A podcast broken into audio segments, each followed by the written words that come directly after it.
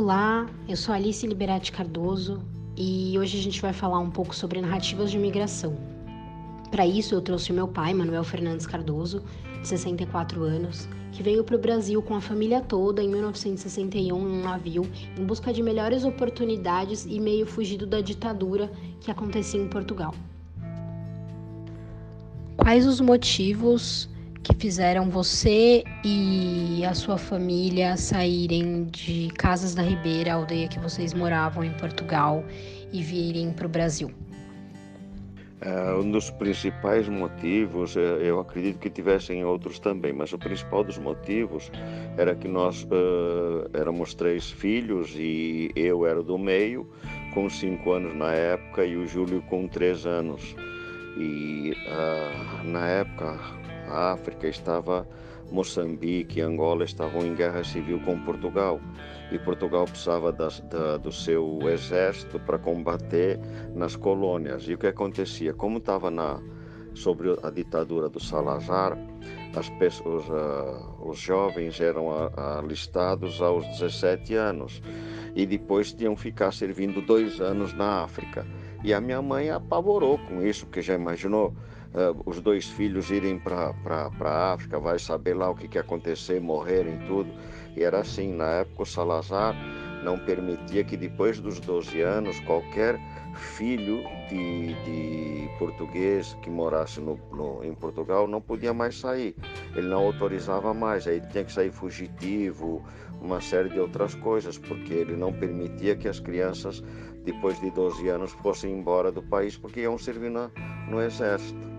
E depois também tinha, tinha talvez a, a, também a oportunidade de vir para um país maior, com uma economia talvez maior também na época, não saberia dizer isso agora, mas uma oportunidade para criar os filhos num lugar melhor, num lugar com mais, sei lá, com mais uh, facilidade de, de ganho, né? Sei lá. Como foram e quais foram as expectativas que vocês criaram antes de vir e conhecer o Brasil? Não sei se exatamente por, por conhecer o Brasil, mas nós éramos muito pequenos, então aquela movimentação toda de sair de uma aldeia pequena no interior de Portugal, que é um lugar humilde, a gente não tinha luz elétrica, tomava banho frio, é, então tinha que aquecer, aquecer água no, na lareira, uma série de dificuldades que os agricultores tinham naquela época, em 1961. Então eu acho que talvez aquela, aquele ambiente de viagem, aquilo para nós três que éramos crianças, era maravilhoso. Para o meu pai e para minha mãe, talvez um pouco de medo, porque sair da sua própria terra, para uma terra distante, outros hábitos, outras coisas. A insegurança também deve ser muito, deve ter sido muito grande para eles. Mas eles na época já tinham, o, a minha mãe tinha uns irmãos que já estavam no Brasil há algum tempo e eles incentivaram que ela viesse com os filhos e com o marido. Então, quer dizer, tinha acho que um misto de medo, de incerteza, mas também tinha uma boa parte de, de segurança que era transmitida pelos irmãos que já estavam há algum tempo aqui. Então acho que isso os encheu de coragem e aquele é o medo de ter ficado, de ficar lá e que tivessem que ver os filhos partirem para a guerra. Eu acho que isso era o pior, era o pior momento para minha mãe e para o meu pai. A minha mãe sempre foi muito agarrada aos filhos, então eu acho que isso para ela ia ser a morte. Quando vocês chegaram no Brasil, essas expectativas, elas se tornaram realidade? Meu pai tinha uma situação na aldeia diferente, a minha mãe também. Eles tinham uma vida já estabilizada. E aqui o meu pai chegou e teve que trabalhar numa fábrica de, de, calçados. E ele era um artesão, ele sabia fazer um sapato do zero, da sola até terminar. Ele fazia uma bota para a pessoa ir, ir pescar no rio e não entrava uma gota de água dentro da bota, uma bota de couro, de amarrar. Não era soldada, nada, era, era, era uma bota de couro costurada. Você imagina o, o trabalho que isso não dava. Então ele ficou decepcionado, chegou para entrar numa linha de produção, sofreu muito com isso até ele se adaptar. Aí ele foi tendo a iniciativa de, de fazer as coisas por conta própria, saiu da, da, da, fábrica McKerley e trabalhou por conta, fazendo sapatinhos de, de criança e vendendo. Depois ele foi vender frios. Aí depois a minha mãe também ajudava, ela vendia pedaço de queijo e, e porta em porta para poder ajudar meu pai nas despesas. E aí eles foram indo, foram criando os filhos e foi uma das coisas que assim que, que mais me, me, me recordo é, é, é da gente passou vários dias em alto mar. Então teve momentos de mar bravo e aí o que aconteceu isso foi pânico, que tocava o alarme, aquelas coisas todas. E a minha mãe sofreu muito com isso, com essa insegurança e com esse medo. E aí você via muita gente passar mal na viagem, enfim. E uma das coisas que mais marcou foi quando a gente chegou na cidade do, do, de Alto Mar, a gente foi se aproximando do Brasil e a gente chegou de noite.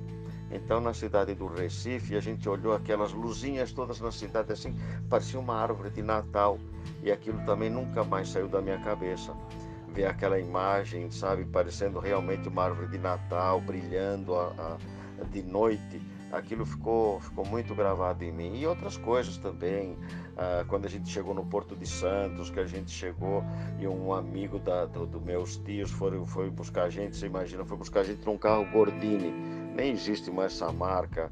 E a Serra da, da, do Mar, a Serra do Mar era uma coisa verdinha, verdinha, uma, um verde muito lindo, muito vivo e a, a, estrada também ficou encantado com aquilo porque eh, a gente vinha de uma região muito simples então o choque de culturas foi assim bastante forte. Eu acho que, que a gente não estava acostumado nem com a, com a vida urbana que a gente saiu de uma, via, de uma zona rural para uma, uma zona urbana e, e, o choque mesmo de culturas. Mas foi, foi uma, uma maravilha foi muito legal. Eh, a gente curtiu bastante. Quais as principais memórias que você tem da aldeia que vocês viviam? Ah, as principais lembranças são a minha, a minha convivência com as crianças da minha idade, é, assim dos brinquedos, triciclos, brinquedos, os brinquedos que a gente tinha de brincar com, com coisas simples. Por exemplo, tinha uma, uma situação que era bastante interessante. As mulheres da aldeia se reuniam todas para fazer o pão num forno coletivo. E aí ficavam aquelas crianças em volta daquelas mulheres, as mulheres fazendo pão, e eles faziam uma, um pãozinho para cada um, que era uma coisa muito interessante. Eram umas pombinhas.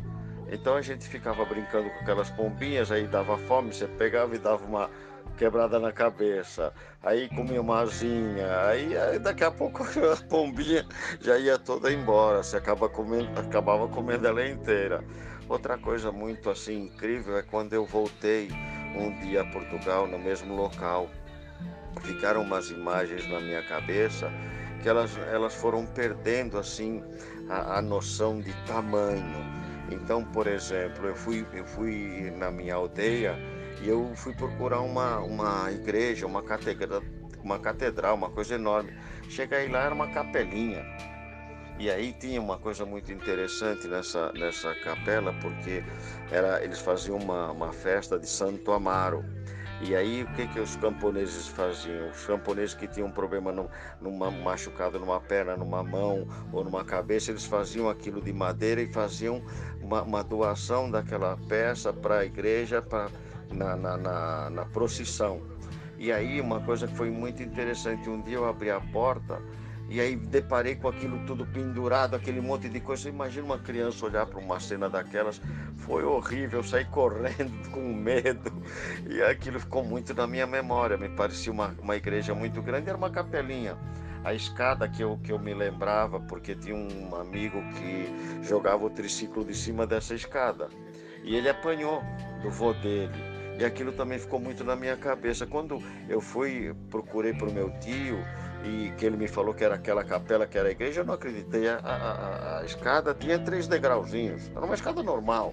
E para mim era uma escadaria enorme. E a minha mãe também, ela tinha muito receio que a gente se afogue. Na verdade, acho que era até um córregozinho.